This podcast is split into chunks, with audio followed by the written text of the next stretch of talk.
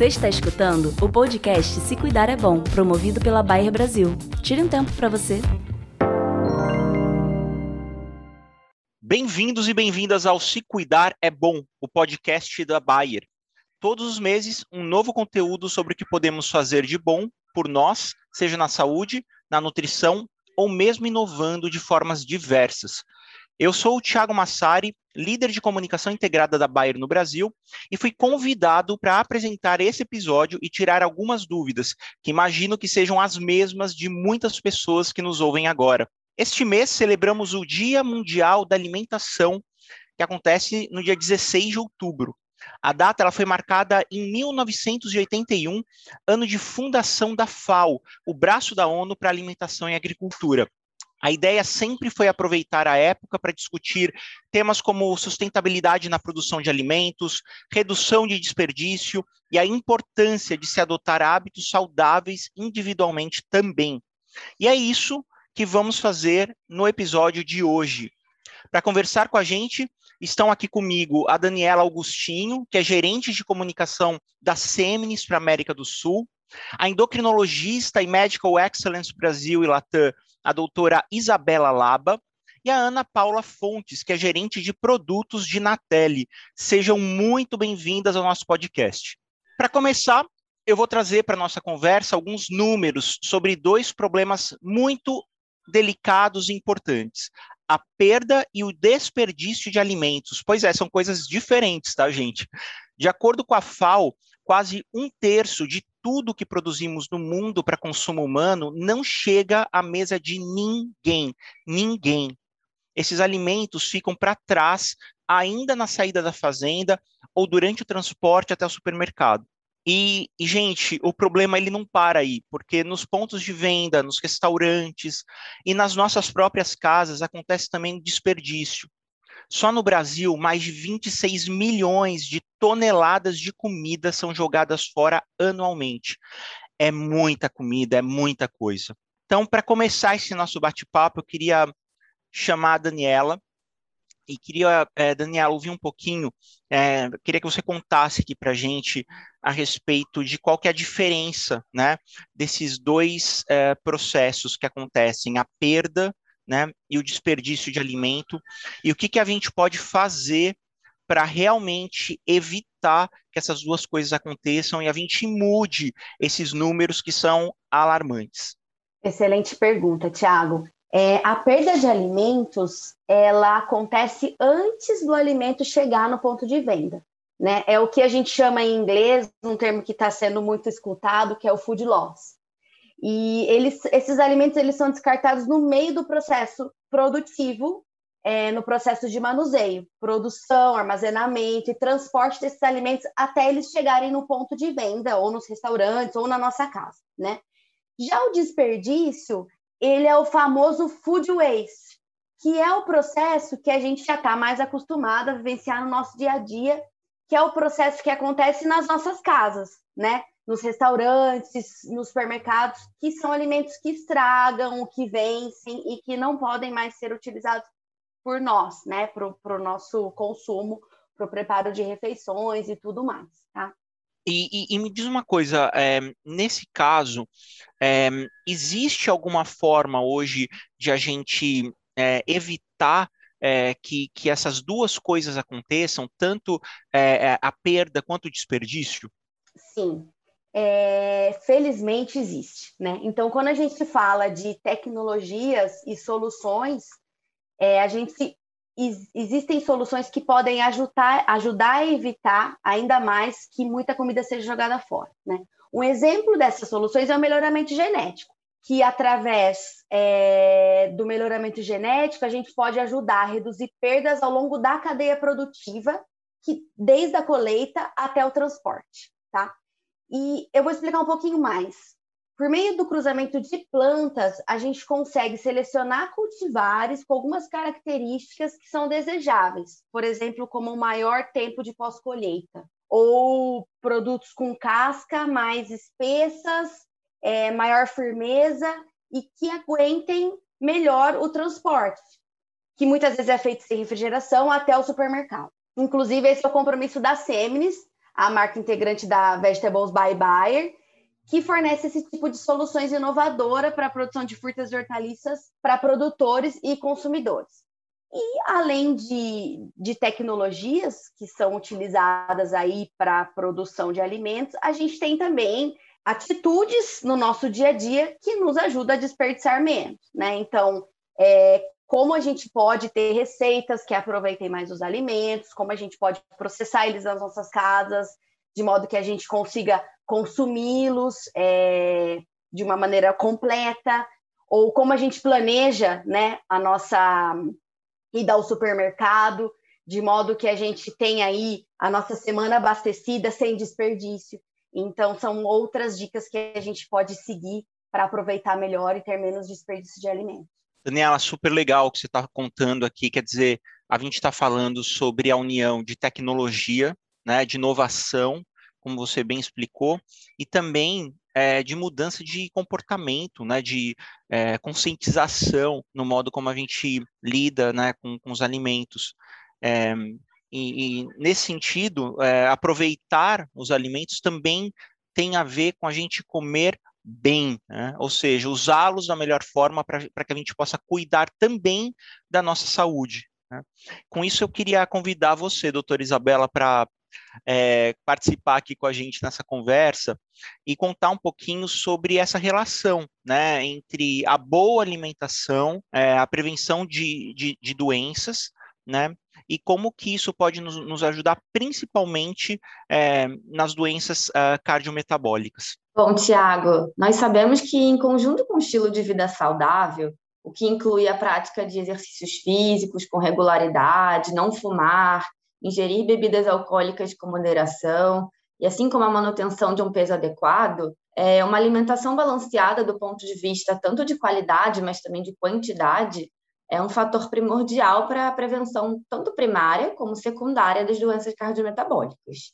E alguns estudos mostram né, que esse conjunto de boas práticas no nosso dia a dia podem prevenir em até 80% o risco de doença nas artérias coronárias, reduzindo em até 50% o risco de um AVC isquêmico, que também é conhecido como derrame, 80% o risco de morte súbita e até 72% do risco de morte prematura por doenças cardiovasculares. E, além disso, uma alimentação saudável pode reduzir também em até, em até 33% o risco de desenvolvimento de diabetes tipo 2. E o que, que a gente considera, então, uma alimentação saudável, né? Porque existe aí grande dúvida do que seria essa alimentação que a gente considera saudável e que previne as doenças cardiometabólicas. Então, a base dessa dieta deve ser os vegetais e as frutas, que deve, assim, de forma prática, ocupar metade do nosso prato, e a gente sempre deve prestar atenção para incluir vegetais e frutas variadas, trazendo é, diversas cores para compor essa metade do nosso prato. E seguindo, é, o outro um quarto desse prato, né, para complementar, deve ser composto por grãos, de preferência grãos integrais, como trigo, quinoa, arroz, macarrão, porque eles têm um efeito mais suave sobre o metabolismo do açúcar no sangue do que os grãos refinados, e por isso eles devem ser priorizados, porque eles são mais saudáveis. E para complementar esse outro um quarto aí que sobrou do nosso prato, nós devemos preenchê-lo com as proteínas, de preferência aquelas proteínas que têm menos teor de gordura e que não são processadas. Bons exemplos dessas proteínas são os peixes, as aves, feijão, nozes, a carne vermelha, assim como bacon, linguiça, salsicha, por serem né, é, mais gordurosos e por serem processados, devem ser consumidos mais raramente e com mais moderação. E a gente ainda deve lembrar sempre de manter uma boa hidratação, predominantemente com águas, é, com água e chás. Cafés também podem ser consumidos sem excessos. Já as bebidas açucaradas e os refrigerantes, nós sabidamente devemos evitá-los. Já os leites e produtos lácteos, como iogurte, devem ser consumidos até uma a duas porções por dia.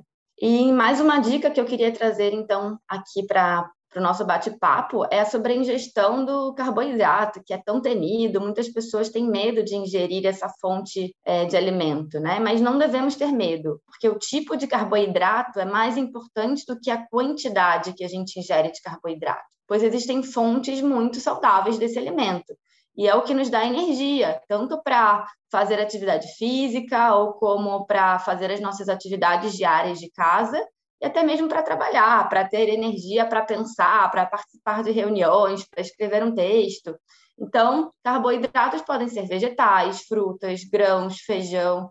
Então, nós devemos sim é, incluí-lo na nossa alimentação, mas sempre com esse cuidado de procurar as fontes mais saudáveis, que são os carboidratos não complexos. Já os carboidratos complexos, como as farinhas refinadas, que encontramos nos bolos, bolachas, pães, entre outros alimentos, aí sim nós não devemos proibi-lo, mas sim devemos evitá-lo para que a gente previna essas doenças cardiometabólicas. Tiago. Agora, doutora Isabela, me responda aqui, porque você falou das bebidas açucaradas, dessas eu já me livrei há muito tempo, mas eu confesso para você que é difícil para mim abrir mão da sobremesa. Tem espaço para sobremesa nessa história toda? Tiago, tem espaço sim para sobremesa, mas assim como eu expliquei aqui sobre a base da alimentação e como nós devemos propor as porções para essa dieta do nosso dia a dia, é, a gente deve sempre pensar nas sobremesas mais naturais, né? Então,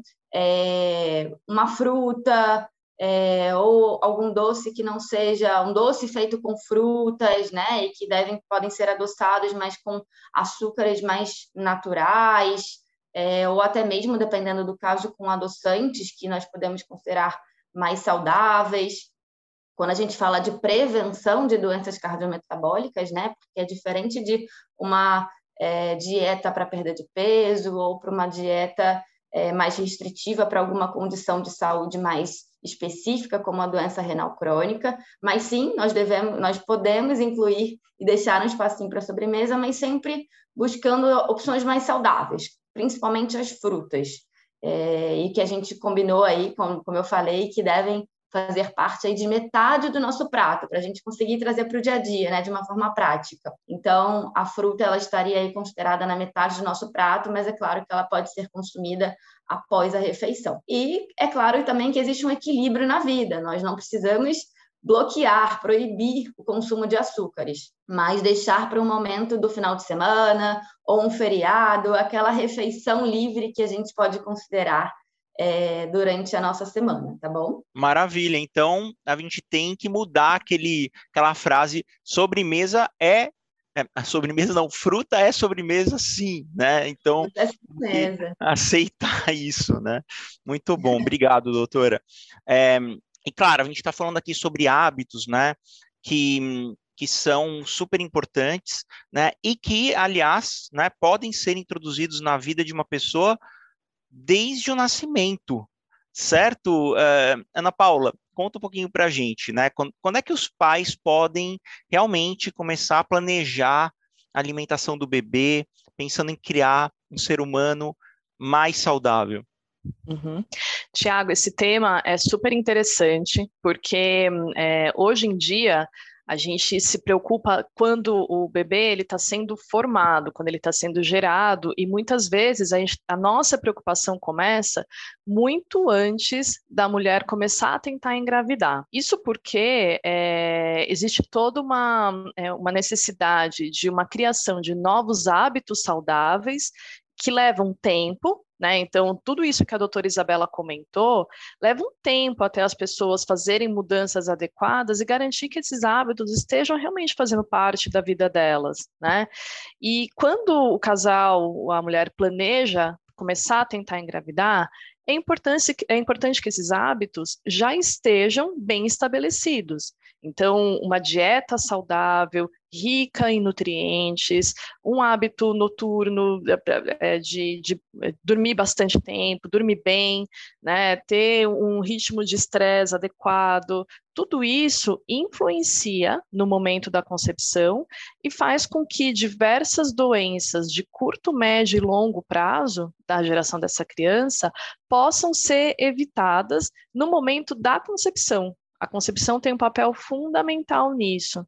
Né? Então, é, respondendo à tua pergunta, os pais podem começar a planejar a boa alimentação do bebê antes deles começarem a tentar engravidar. Isso porque isso molda toda a formação do bebê e faz com que esse bebê tenha uma vida mais saudável no futuro. Perfeito, Ana. E, e, você pode me contar um pouquinho mais de, da, da, importância né, dessa suplementação alimentar durante a gravidez, né? Então, assim, acho que está claro, e, e, eu vou te dizer, eu sou pai de três, né?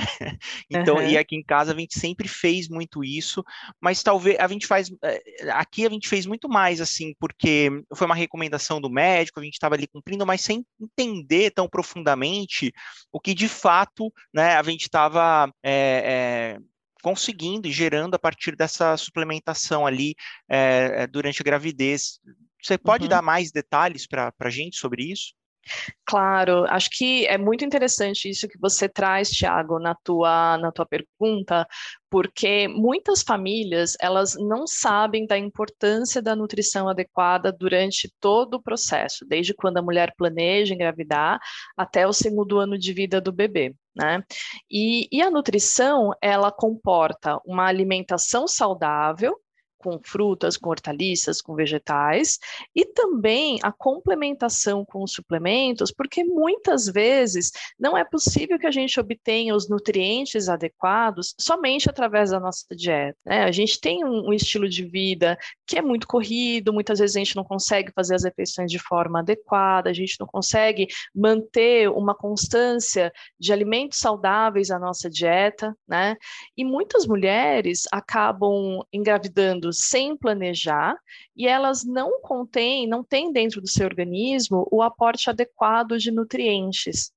E esse aporte adequado, ele tem um, um, benefício extremamente importante, principalmente no primeiro trimestre da gestação, que é a questão das doenças, de é, o desenvolvimento de malformações que podem acontecer nesse período. A principal delas, a que os médicos mais se preocupam, é o defeito do tubo neural. E aí você tem um papel muito importante da suplementação e da, e da dieta de ácido fólico rica em ácido fólico, para evitar que essa, para tentar reduzir o risco de que essa malformação aconteça durante, durante a gestação, né? É, além de outras mais de 4 mil malformações que podem acontecer nesse período, que estão bem vinculadas, muito vinculadas à questão da nutrição adequada. Né? Durante a gestação, é, nutrientes como cálcio, eles ajudam a fazer uma prevenção de pré-eclâmpsia, reduzindo o risco desse problema em quase 70%. Imagina que 70% dos casos de pré-eclâmpsia poderiam ser prevenidos somente se adotando a suplementação do cálcio durante a gestação, né? É, e durante a amamentação, é extremamente importante que a mãe também esteja, esteja bem nutrida, é, porque muitos nutrientes passam do organismo dela e vão para o leite materno. E o leite materno, como principal fonte de alimento desse bebê durante a alimentação, continua, tem um papel fundamental em fazer com que o bebê continue o seu desenvolvimento, principalmente ao longo de dois anos de vida dele. Né?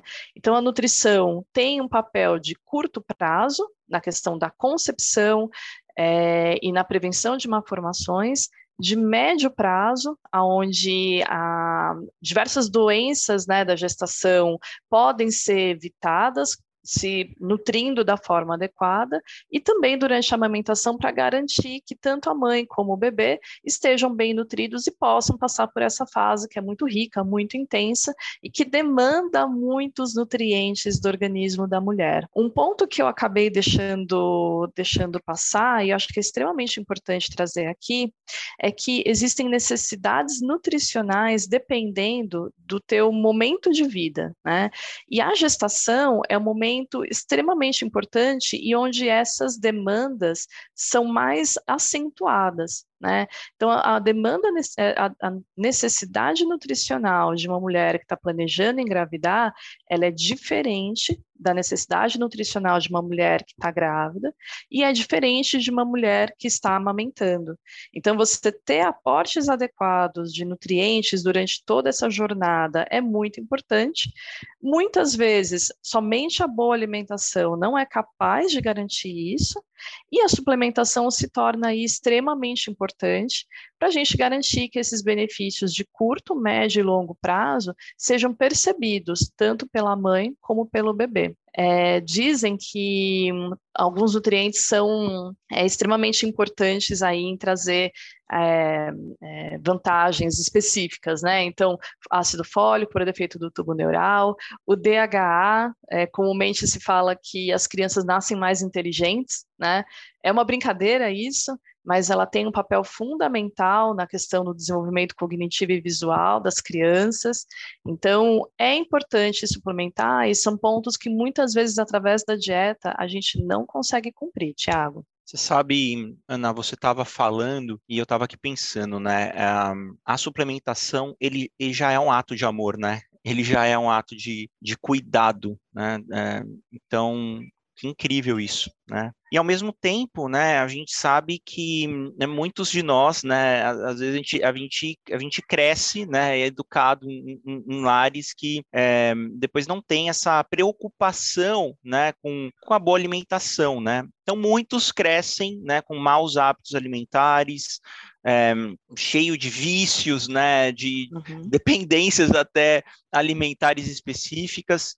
E aí eu queria saber o seguinte, doutora Isabela, é possível mudar essa história? É, tem salvação né, para quem quer, quer mudar de vida, quer mudar de hábitos?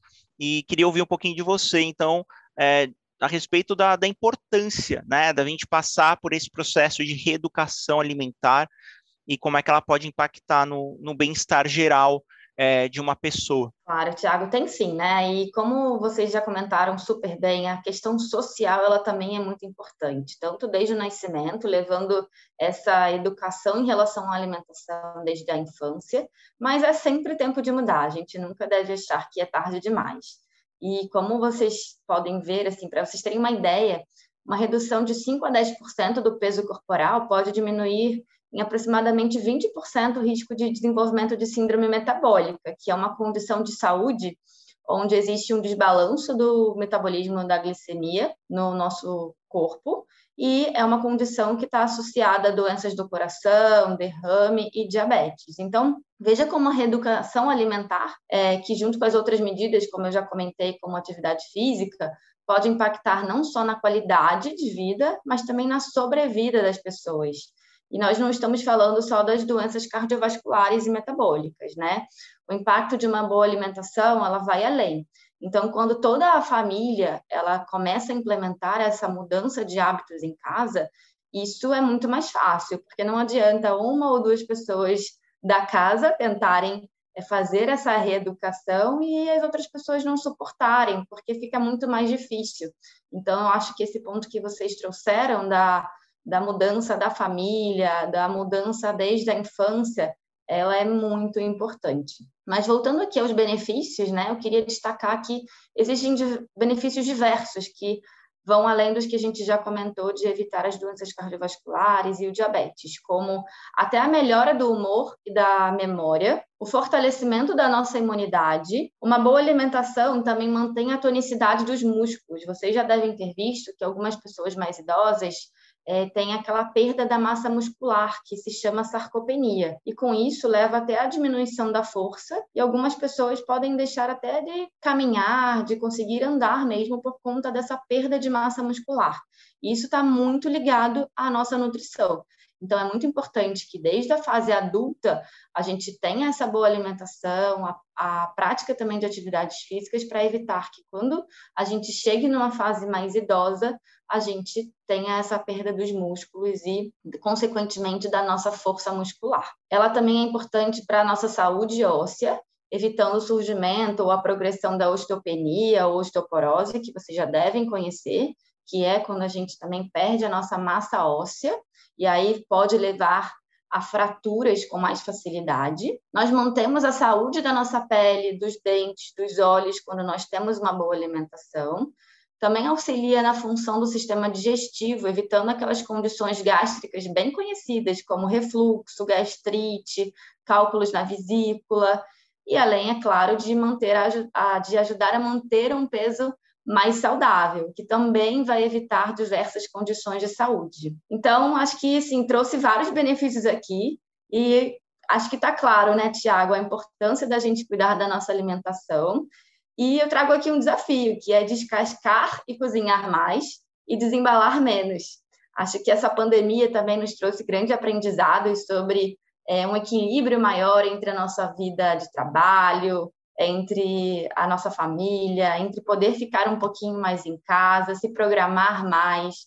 Então, é tão saudável. Vai no hortifruti, vai na feira, tempo, tira um tempinho aí da semana para fazer algumas comidas para ir consumindo durante a semana. E eu tenho certeza que com isso nós conseguimos é, ter uma qualidade da nossa alimentação e até uma quantidade melhor e evitar né, iFoods, comprar alimentos processados, comidas que já vêm prontas no supermercado, porque esse é um hábito que é, tem aumentado muito a questão da obesidade e da qualidade ruim da nossa alimentação e, consequentemente, nos levando a ter mais doenças. Então, eu deixo aqui esse desafio que é a gente seguir um YouTube de alimentação, um Instagram e aprender e se divertir cozinhando para trazer mais saúde para a nossa vida. Desafio aceito, doutora.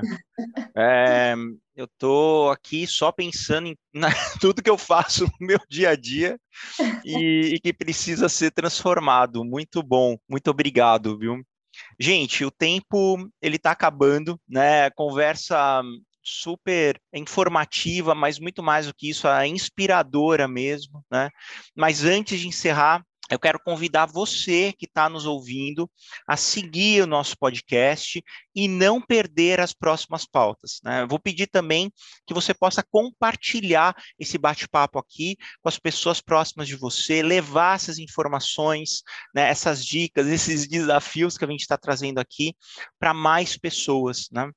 Em nome da Bayer, eu quero agradecer demais a participação das nossas três convidadas super especiais, a Daniela Augustinho, a Isabela Laba e a Ana Paula Fontes. Muito obrigado, gente.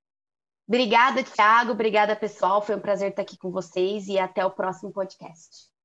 Obrigada, pessoal, pelo convite. Foi ótimo participar desse bate-papo e eu gostaria de reforçar, né, sempre a questão da nossa alimentação no dia a dia, que é um ponto mais importante da nossa saúde. E espero que vocês consigam seguir essas recomendações no nosso dia a dia.